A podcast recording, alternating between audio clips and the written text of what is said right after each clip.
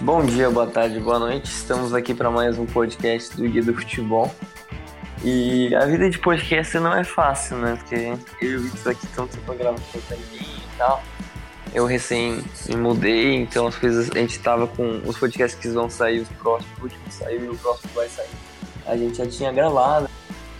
Então gravar aqui é um pouquinho mais complicado, até porque por questão de conexão, por questão até de tempo, de fuso horário e tudo. Mas, enfim, estamos aqui para gravar um podcast muito especial hoje sobre o Paris Saint-Germain, que vem de uma má fase no, na temporada, vem uma, uma série de derrotas, eliminação em todos os torneios, em torneios nacionais e internacionais. Então, hoje estou aqui novamente com meu amigo Vitor Emanuel, glorioso, para a gente conversar um pouco sobre, sobre tudo, sobre desde o começo da era do PSG, desde, desde as primeiras contratações, muitos brasileiros na equipe, as participações das competições europeias, o comando técnico, enfim, a gente vai discutir tudo e, como sempre, o Vitor está aqui para me ajudar. Bom dia, Vitor. No caso, para ti, bom dia, para mim, boa tarde. Bom dia, boa tarde, boa noite, galera. Rodrigo. Vamos falar né, desse PSG, acho que é um assunto muito interessante, nós estamos numa, num momento bem legal para falar do PSG. E conversar um pouco né, sobre por que, que o PSG não deu passo à frente ainda. Né? O, o Chelsea já, já tá com o dinheiro há mais tempo, mas já ganhou a Champions League.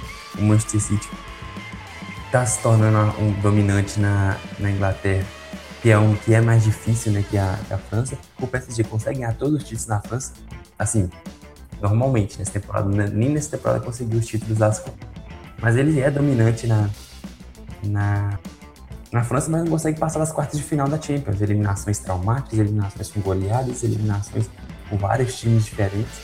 Então vamos conversar um pouquinho por que, que o PSG não consegue dar esse passo à frente, alguns problemas de contratações, alguns problemas de vestiário, e falar um pouco como é que está sendo o retrospecto dos técnicos. Vamos conversar um pouco sobre o PSG, acho que vai ser um papo bem legal. Então, acho que é bem legal dar um background antes, antes da era do Paris Saint-Germain começar. Começou tudo desde a compra do Nasser, quando em 2011 e 12, que o Sheik árabe comprou o time parisiense por uma quantia muito grande e resolveu investir bastante no futebol em Paris. Antes disso, o campeonato francês, que hoje ainda é visto como modorrento e tal, teve um período muito bom do Lyon, e aí depois teve sucessivos campeões distintos. Por exemplo, teve um campeão como Bordeaux, teve campeão como Lille, e aí no primeiro no Paris Saint-Germain teve o próprio Montpellier levando o título pela primeira vez na história. Então, tu teve vários campeões distintos e era um campeonato muito disputado, porque se tu tirar, por exemplo, o Paris Saint-Germain da tabela, ok, que agora o Lille nessa, nessa temporada ele tá muito acima, mas o vice não costuma fazer uma pontuação muito mais alta que os outros times e as disputas costumam ser interessantes. Mas agora que o campeonato é de um time só, basicamente, com o crescimento do Paris Saint-Germain, é visto como um campeonato fraco e sem nenhum, nenhum interesse, né? Mas acho que, primeiro, é, é bom né, constar tudo isso do campeonato francês, que as coisas eram muito diferentes, Paris não tinha nenhuma equipe muito forte no cenário. O francês até tinha, porque o Paris Saint-Germain tinha alguma força de ficar com quarto, quinto lugar, mas nunca teve uma equipe tão forte como, como a que tem agora, nem né? nos tempos de Raí, Ronaldinho Gaúcho, tu nunca teve tanto investimento e tanta expectativa num time, num time parisiense, né, Vitor? É, o, o PSG não era um time minúsculo, né? Ele já nasceu com certa relevância, até por ser time de Paris, mas também nunca, nunca foi dominante.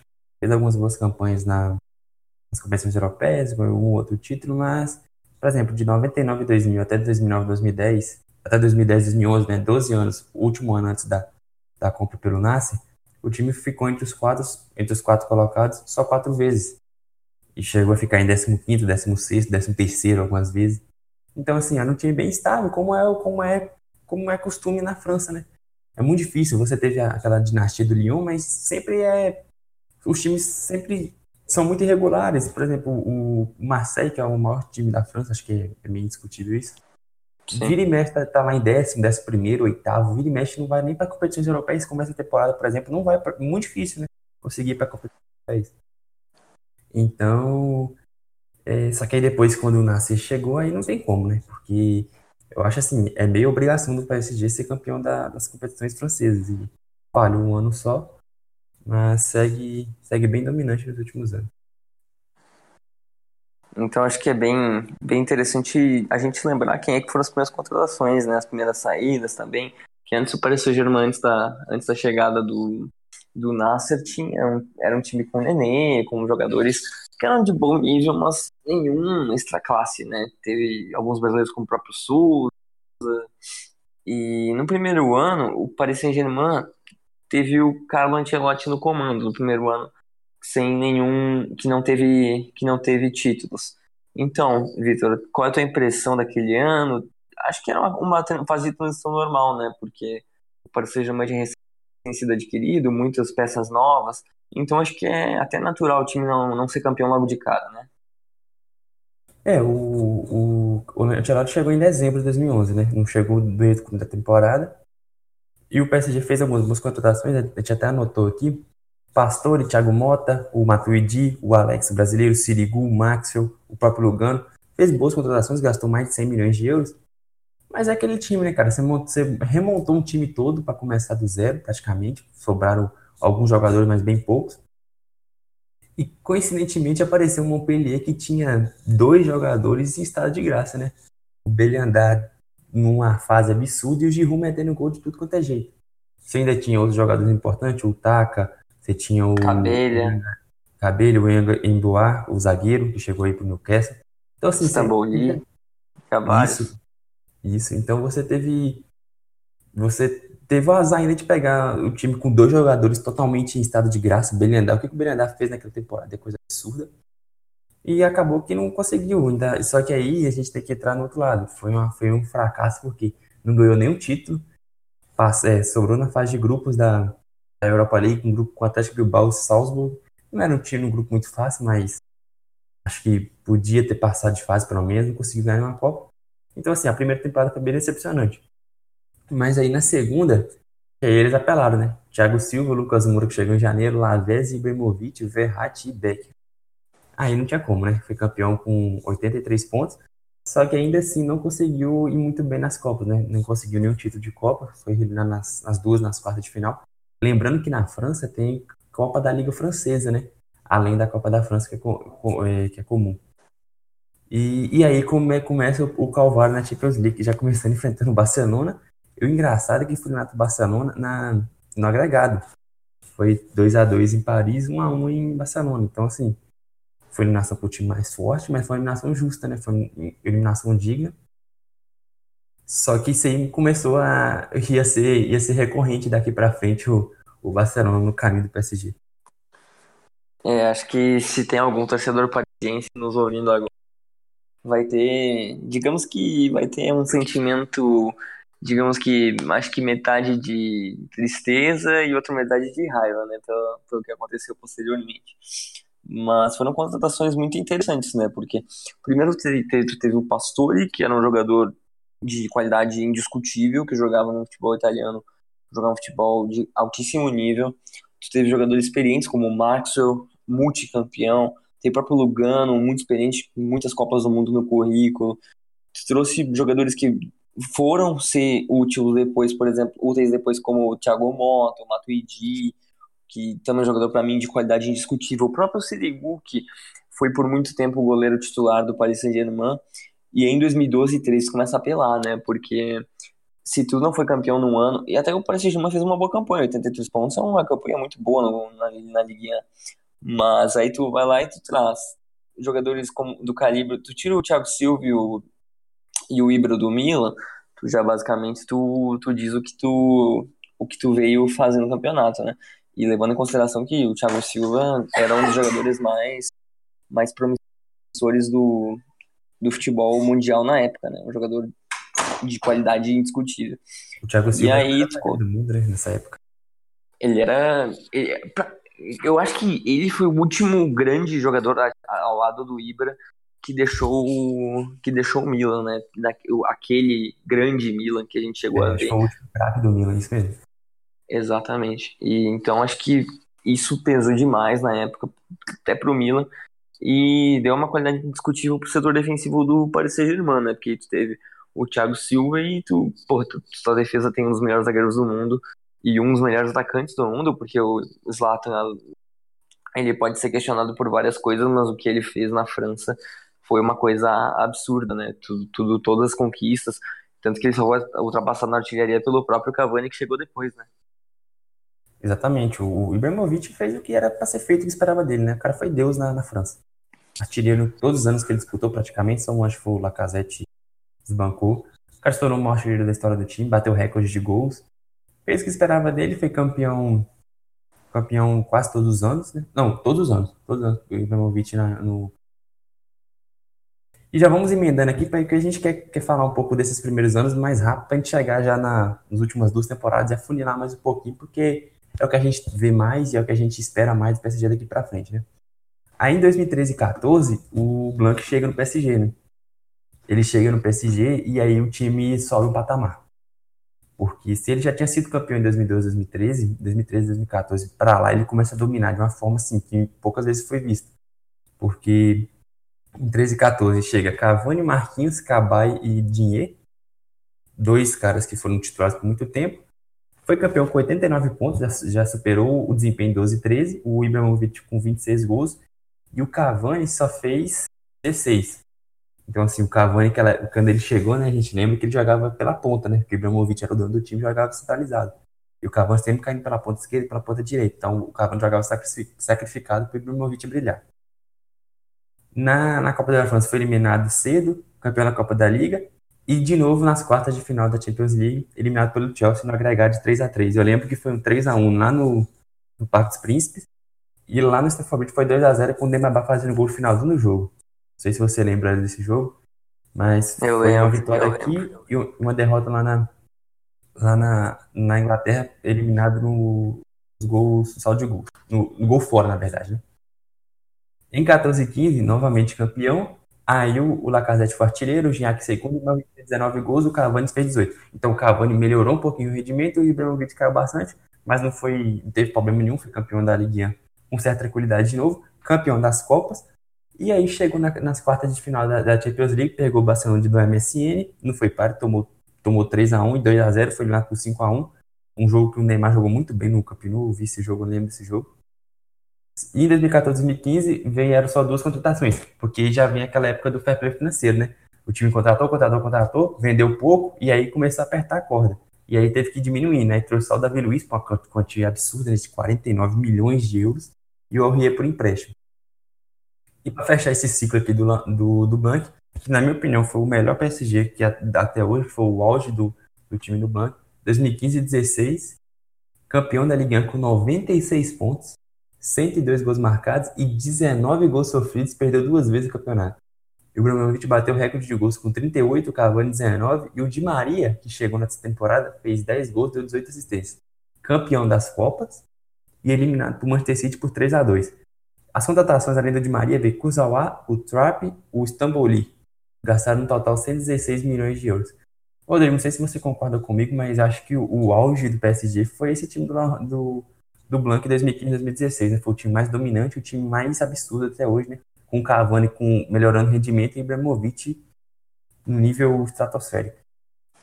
Eu, eu não tenho dúvida tu tinha jogadores interessantíssimos naquele, naquele elenco. Alguns até ainda estão hoje no time, mas não, não tem um papel tão importante como era na época, né? Tu tinha o Matuidi como um dos melhores volantes do mundo. Muita gente esquece disso, que o Matuidi foi dado de graça foi dado de graça, por menos 20 milhões pelo Madrid é, é, é de graça, né? Um jogador do nível altíssimo. E tu teve até boas, boas atuações, por exemplo, do Verratti, que na época era um dos melhores volantes do mundo.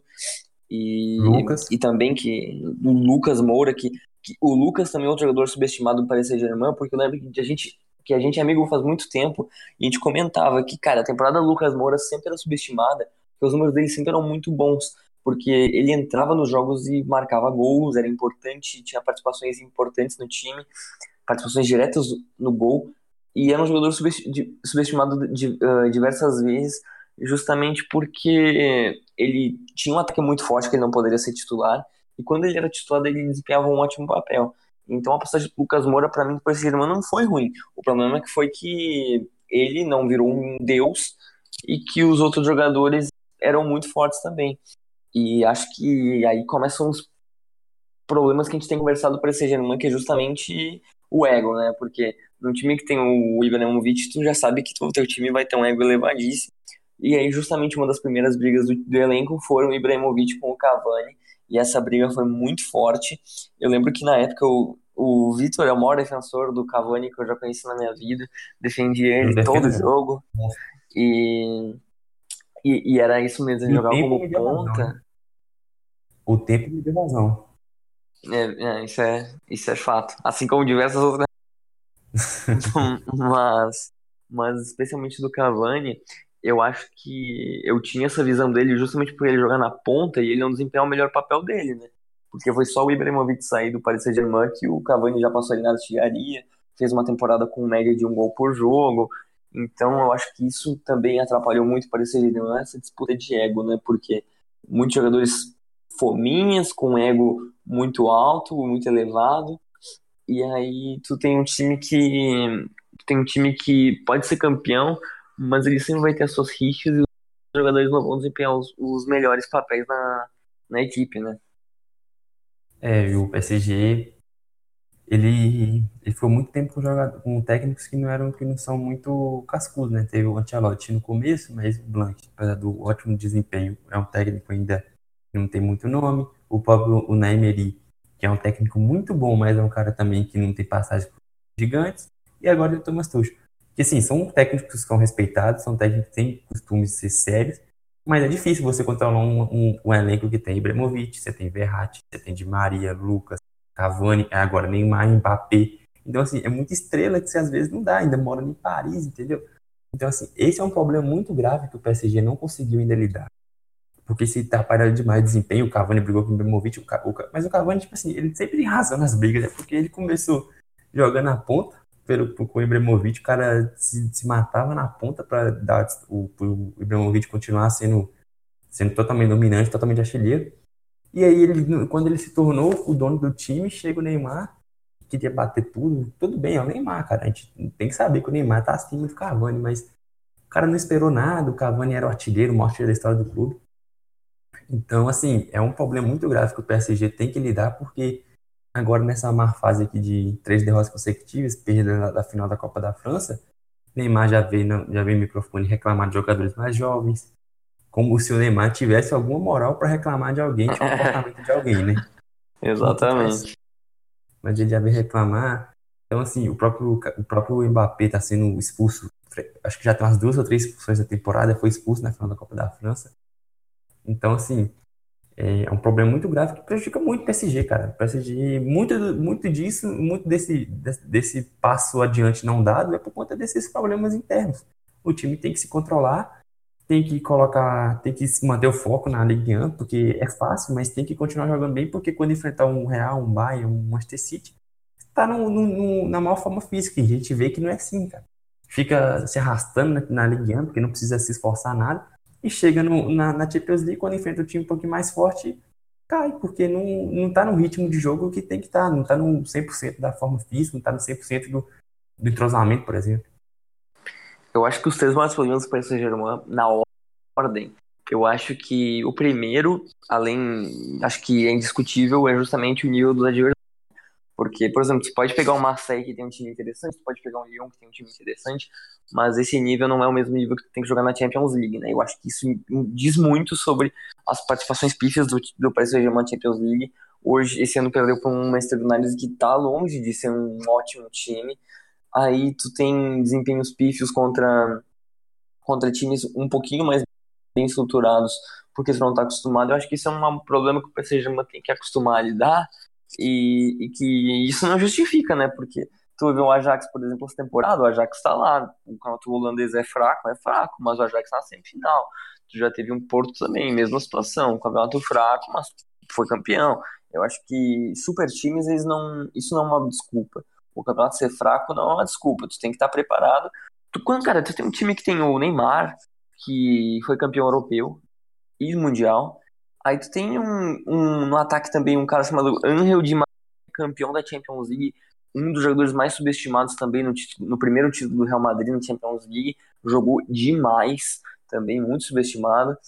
E aí tu tem jogadores que, porra, o Cavani tá no futebol francês há tanto tempo, um cara que jogou tantas decisões europeias, jogou tantas Mbappé, Copas do Mundo. Tu tem um Mbappé justamente campeão do mundo, um dos melhores jogadores da França no torneio. E então isso não é desculpa, cara. Os caras jogam contra grandes times toda hora, tem jogo de Champions League toda hora. Então para mim isso não é desculpa. Para mim a segunda no gol? Isso. E e para mim, tipo, a segunda coisa que tu tem que levar muito em consideração nessa, nessa discussão é, é realmente os atritos, cara. Porque tu começa a falar do Neymar, por exemplo. Quem é que não lembra do Neymar pedindo para bater o pênalti ficando extremamente revoltado quando o Cavani pediu a bola, ia bater porque ia ser o marcha da história do Paris Saint-Germain. E o Neymar ficou revoltado com isso. A torcida do Paris Saint-Germain se revoltou contra o Neymar com toda razão, né? Porque tu não pode entrar na janelinha de quem já tá ali há muito tempo, né? Não, não é assim, hierarquia no futebol não funciona assim. E para mim a terceira coisa que acho que a gente não mencionou ainda foram os investimentos totalmente desequilibrados, né, cara? Tu tinha o Thiago Silva e o Marquinhos da zaga e tuas laterais eram totalmente fracas. E aí tu tinha no, no gol até a temporada que chegou o Buffon agora. Tu ficava revezando entre a Areola, que para mim é fraco, o Kevin Trapp, que tá no Eintracht Frankfurt agora, que para mim também é fraco, que o Sirigu, que pra mim era um goleiro dos três, era o menos pior, um goleiro médio. E aí tu tem um investimento muito alto no ataque, tu tem um meio desbalanceado, que para mim o Rabiot não é um volante elite, para mim não é um volante de top mundial. E aí tu perde um Matuidi e tu não repõe, sabe? Eu acho que tudo isso pesou muito pro Paris Saint-Germain estar nessa crise. Eu, eu acho que a gente pode falar que essa crise perdura agora há três anos seguidos, né? De três, de três grandes fracassos. E nesse última temporada, eu acho que a maior coleção de fracassos, né? Não, com certeza, né? Só antes da gente entrar nesse, nesse, nesse, nesse papo de contratações erradas e desperdiçadas, que eu acho que é um que acho que a gente vai ficar mais tempo conversando, só vamos falar só da, da era do Emery e do Tuchel que a gente entra nesse assunto, tá bom? Tranquilo. 2016, 2017 o Emery chega e aí quando você falou que quando enfrenta um time um pouco mais estruturado o PSG desaba, aconteceu isso com o Mônaco. O Mônaco começou com aquele, com aquele investimento ali mais ou menos 12, 13, 13, 14 por ali. Teve aquele problema lá do divórcio do dono do time, mas continuou o investimento, continuou investindo em jogadores jovens. E aí em 16, 17 jogadores jovens chegaram na maturação, né? Você tinha o Bernardo Silva voando, o Lemar voando, Sid B, Mendy, Falcão, que já não é garoto, mas foi o auge do Falcão no Mônaco. O João Moutinho jogando. João, é, João Moutinho tava ainda, né? Jogando bem. Tava. E tinha o tal de Mbappé. Aí o que aconteceu? O Mônaco campeão isolado. Isolado, batendo recorde de gols. Eu acho que. Eu acho que o, o Paris Saint-Germain bateu esse recorde de gols só na temporada passada.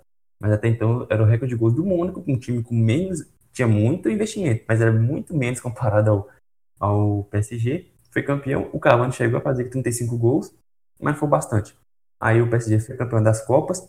E aí aconteceu a, a remontada do contra o Barcelona na, nas oitavas.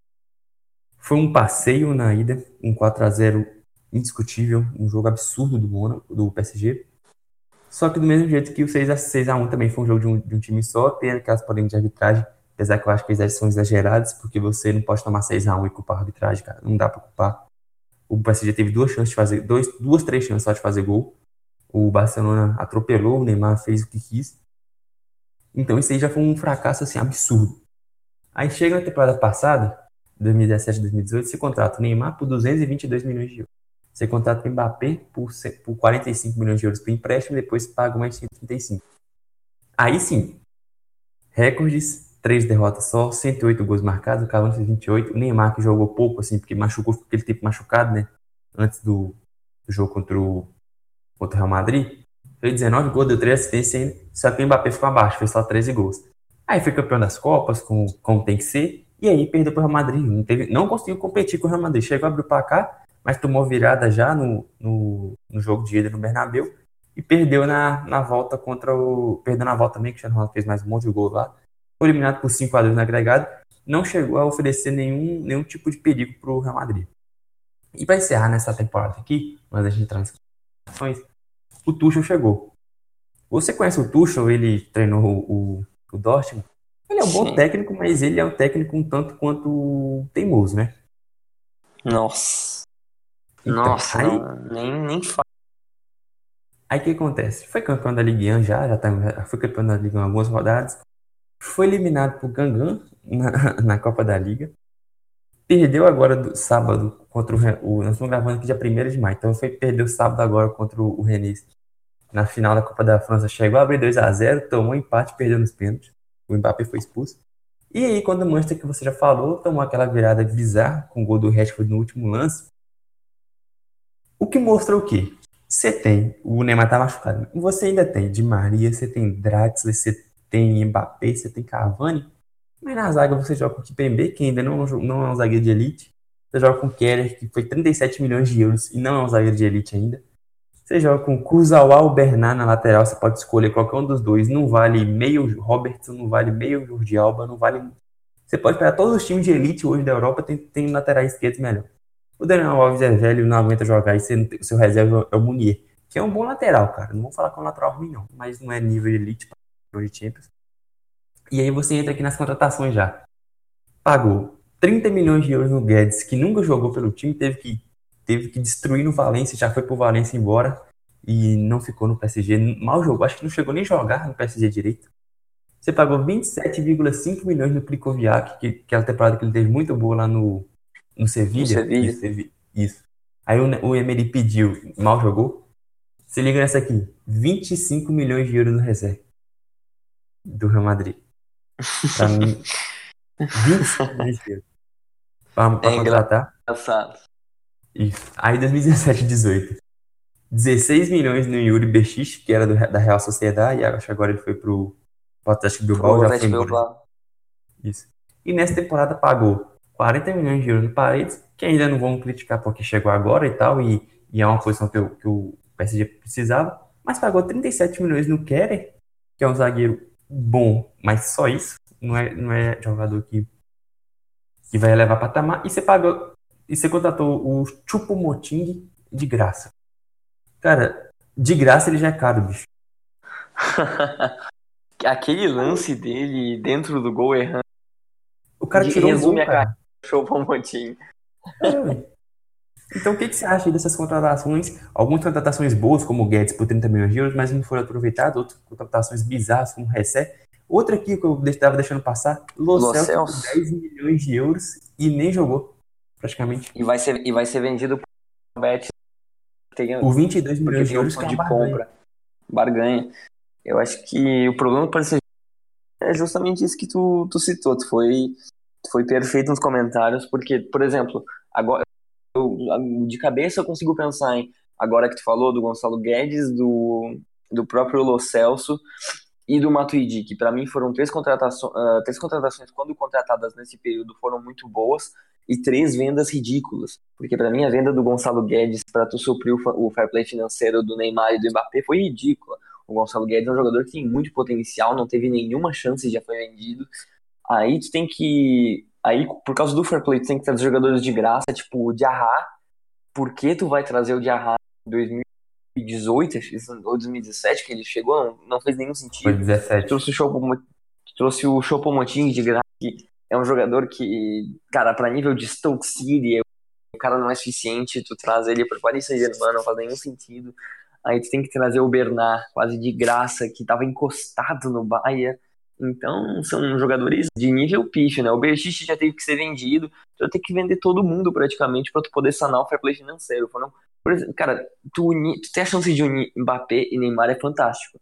Mas o custo disso foi muito alto pro Paris Saint-Germain. Tu não, tu não pode desperdiçar tudo nisso. E, por exemplo, Rabiot, por exemplo, agora no Mariano, que pra mim não, não tem um grande nível técnico, só que tu não tem dinheiro tu repor porque tu ainda tá pagando coisas do fair play financeiro.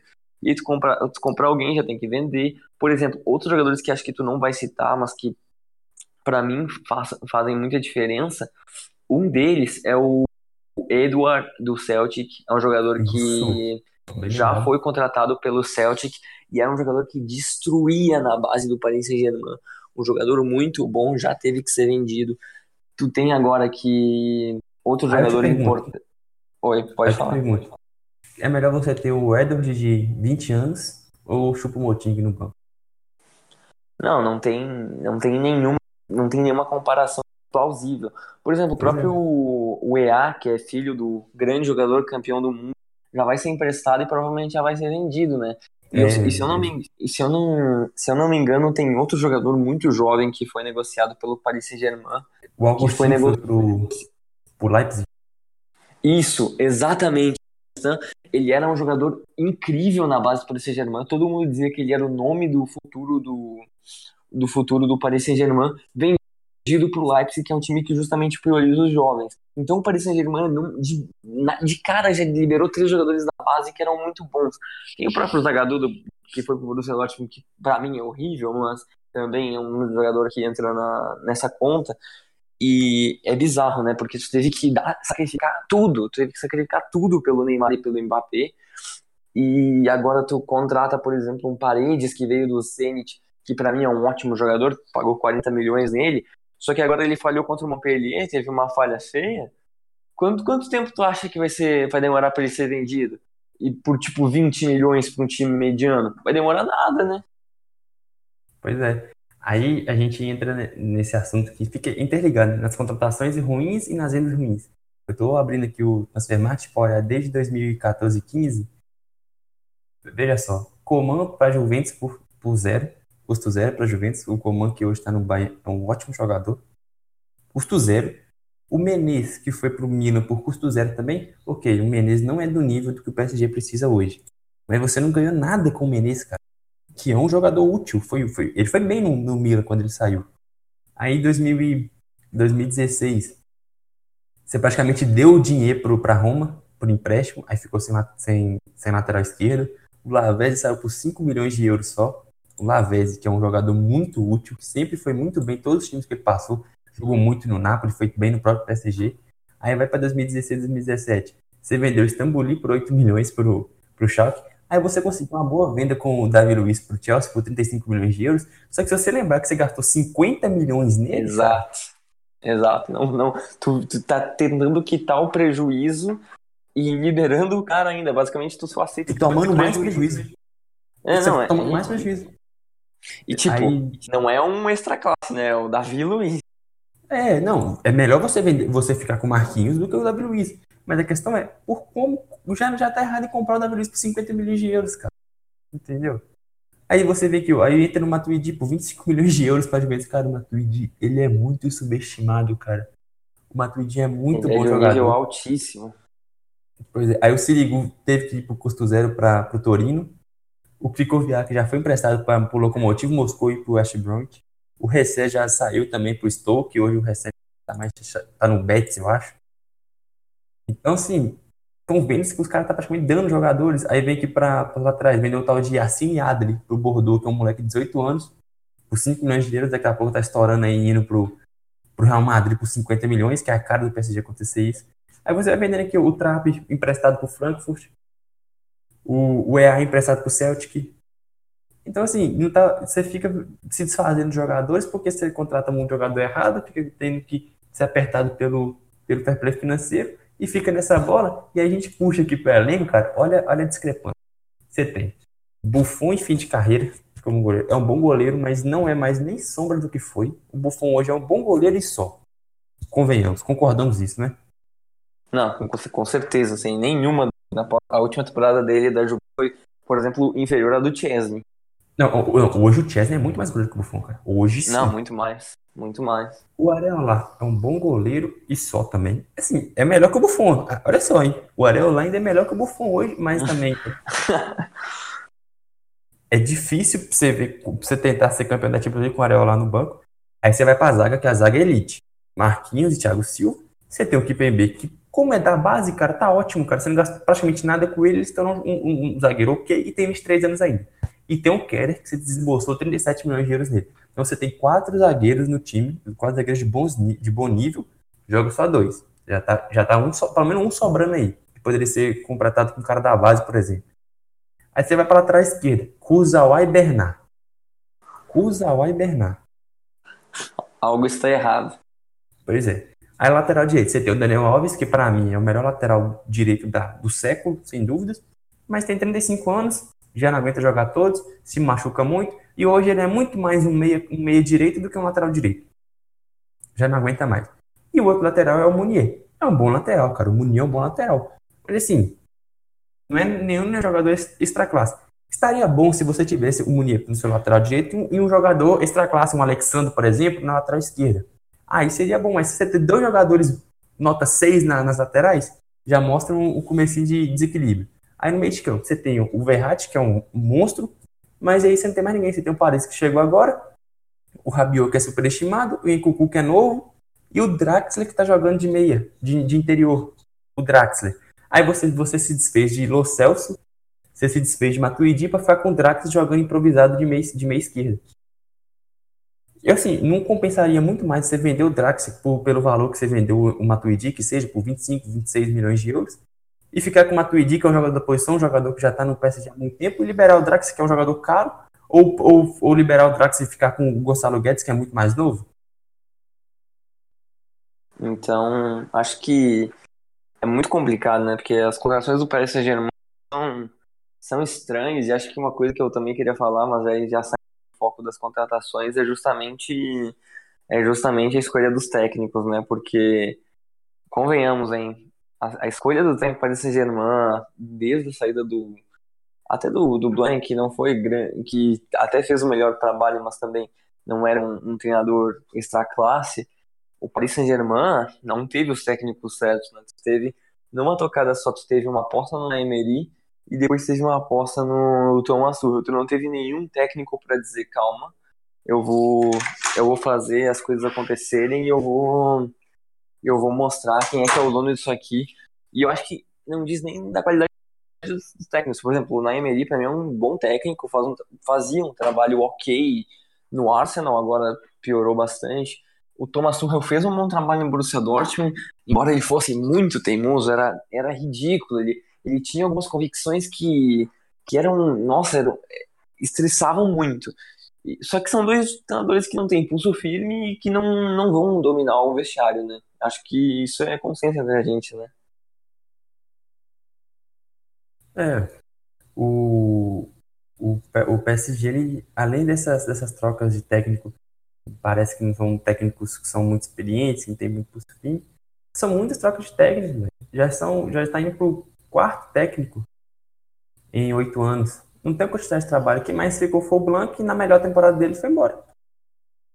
Então, assim, tem que tentar, tem que, tem que deixar o cara mais tempo, contratar um cara e falar assim, ó, isso vai ser meu técnico pelos próximos 5, 6 anos. Deixar o cara lá, porque você tem jogadores novos. Você tem o Mbappé que vai ser seu craque por 10, 15 anos. Você tem o Neymar que se ficar ainda tem, então, tem 27 anos ainda. Entendeu? Você tem o Marquinhos que é jovem.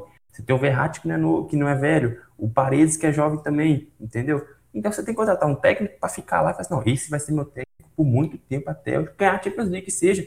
Por exemplo, cara, você vê o Tottenham. O Tottenham não contrata ninguém há dois anos.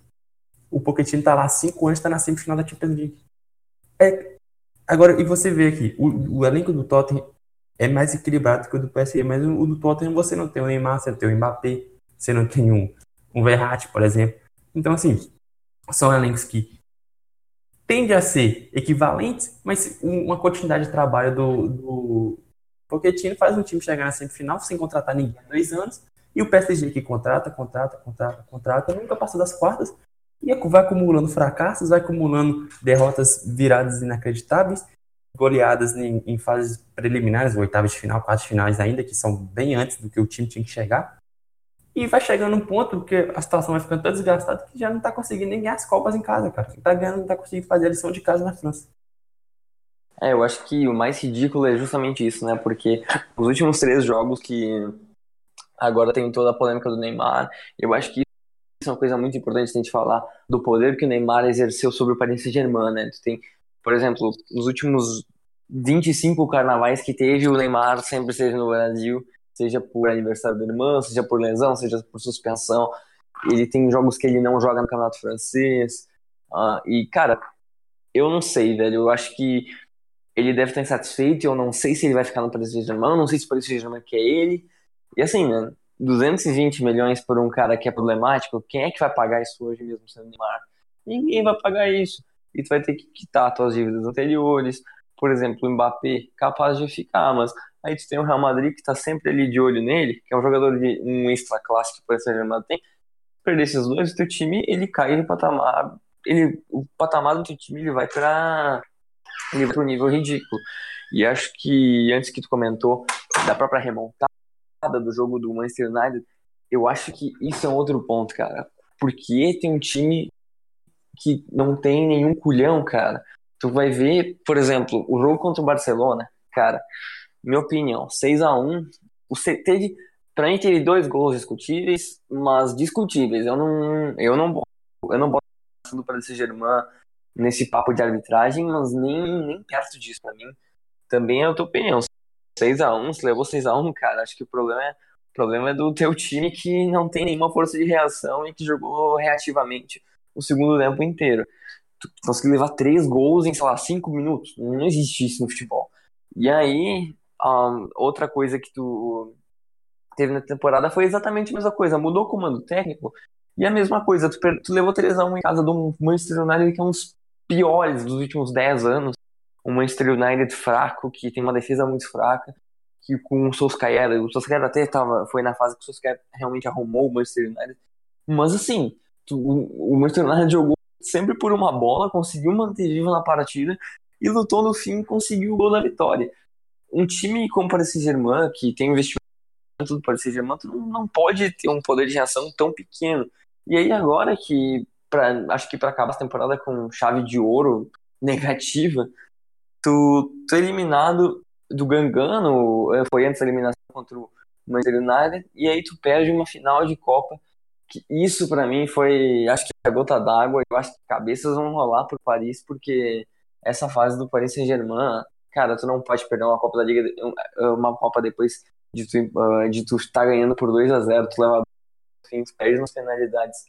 Isso é uma coisa que, com o investimento do Paris Saint-Germain, não pode acontecer. Times como Manchester City, times como Chelsea, times que tiveram um grande investimento, assim, não, não, não tiveram Claro que tem uma ou outra decepção, mas não demoraram tanto tempo para tu atingir, por exemplo, um grande nível de futebol europeu.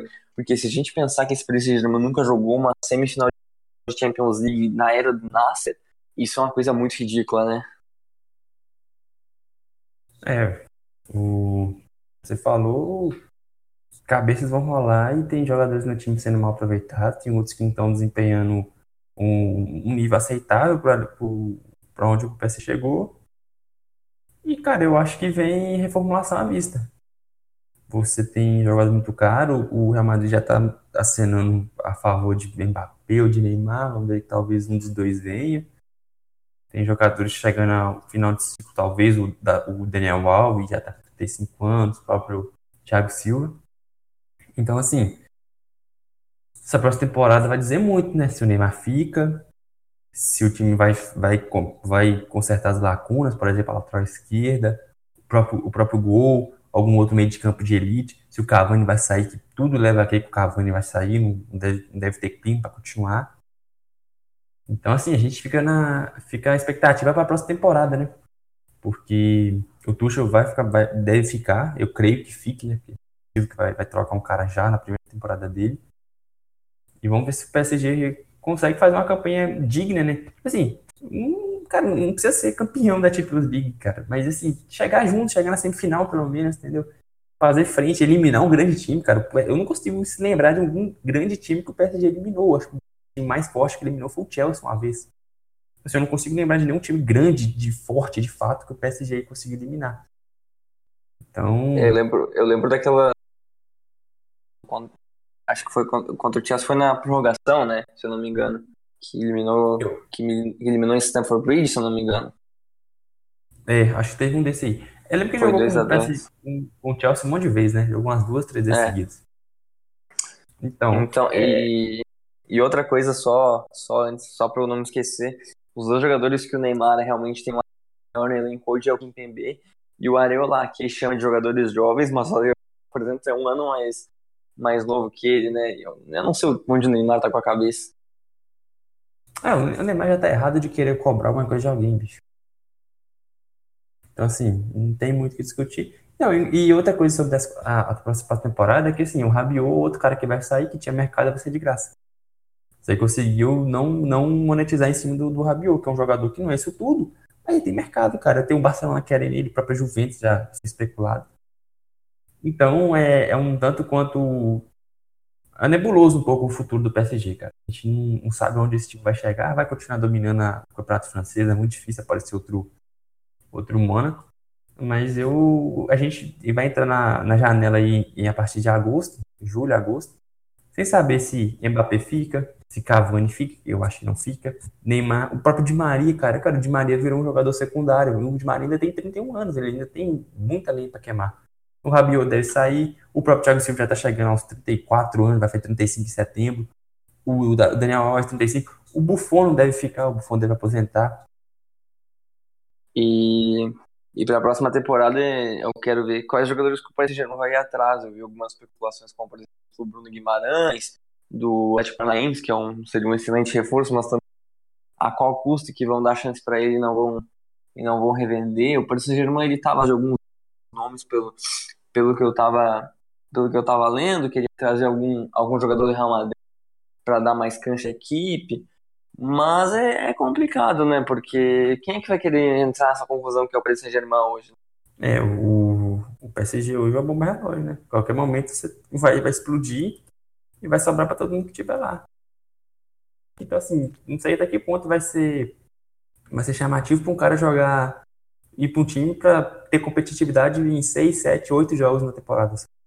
Ah, com certeza. É, a fase do Paris Saint-Germain é, é, muito discutível e, e agora acho que a única coisa que acho que acalmaria os torcedores do Paris Saint-Germain é saber que não tem nenhum, nenhum time francês que possa despontar a ponto de chegar nesse nível. Né? Tem o Lille, que é muito bom para vai ser desmontado, tem o próprio Mônaco, que tem um time interessante, mas também a fase que o Mônaco viveu nessa temporada foi algo ridículo. Né? A gente até gravou podcast sobre, sobre a, as grandes decepções da temporada. A gente tem o Marseille, que tem bons jogadores como o Tovan, tem bons jogadores como o Payet, mas também não sabe até que o, o teto dessa equipe. E tem o Lyon, que talvez desses times seja o que tem o maior, maior teto para alcançar, mas também muito difícil ficar na frente do, do Paris Saint-Germain até por, por conta do investimento. Então, acho que a conclusão de tudo isso é que o Paris Saint-Germain tem que começar a investir certo e, e tentar parar de, de dar poder a quem não tem, né? Porque o Neymar até hoje não conseguiu alcançar nada muito relevante ao Paris Saint-Germain, claro que conseguiu números pessoais muito bons, mas só isso também, né? Não, não foi muito além disso e, e tudo leva a crer que que provavelmente essa parceria, se é que a gente pode chamar disso, vai ser dissolvida em breve. Né? É, eu acho que, que foi uma, uma, uma, chegada com prazo de validade já. Acho que não, não me parece que vai durar muito tempo. Acho que o Neymar não vai ficar aguentando ficar aí fora da, do, do, dos principais times, dos, dos principais campeonatos por muito tempo, não. Não me parece que isso vai acontecer. Agora já chamando as considerações finais do, do podcast, o Vitor ficou aqui uh, mandando alguns quizzes de, do Paris Saint-Germain, que a gente sempre gosta de trazer um quiz para interagir com o pessoal. E esse último quiz que tu achou aí parece ser bom, né? Depois de acabar o podcast, esse eu com certeza vou fazer. É, o... são os... todas as contratações da era do Qatar. São 44 nomes. Tô, tô até fazendo aqui, enquanto a gente tá fazendo podcast. E é interessante, cara. A gente, eu não, acho que eu não vou conseguir, eu só fiz 29 até agora. Acho que são jogadores que a gente não lembra mais, os caras lá do começo, lá, os zagueiros do começo, goleiros lá do, das contratações do time. Mas é bem interessante, acho que nós vamos deixar aí no, no link no Twitter. Façam, é, é, bem interessante, só seis minutos, então não vai, não vai durar muito tempo. Então recomendo bastante. A gente, a gente queria também pedir também a colaboração de todos que gostam do podcast nos divulguem. A gente precisa muito desse apoio, principalmente porque aqui agora eu estou morando em Dublin, então tá bem complicado de, de gravar. Hoje a gente conseguiu aqui, por algum acaso de muita persistência, a gente conseguiu gravar o podcast. Aí a gente, claro que planeja gravar muito mais podcast. A gente sempre aceita a sugestão de vocês, porque A gente grava o que vocês querem ouvir. A gente achou que esse era um tema muito pertinente, então esse foi o assunto que escolheu dessa vez.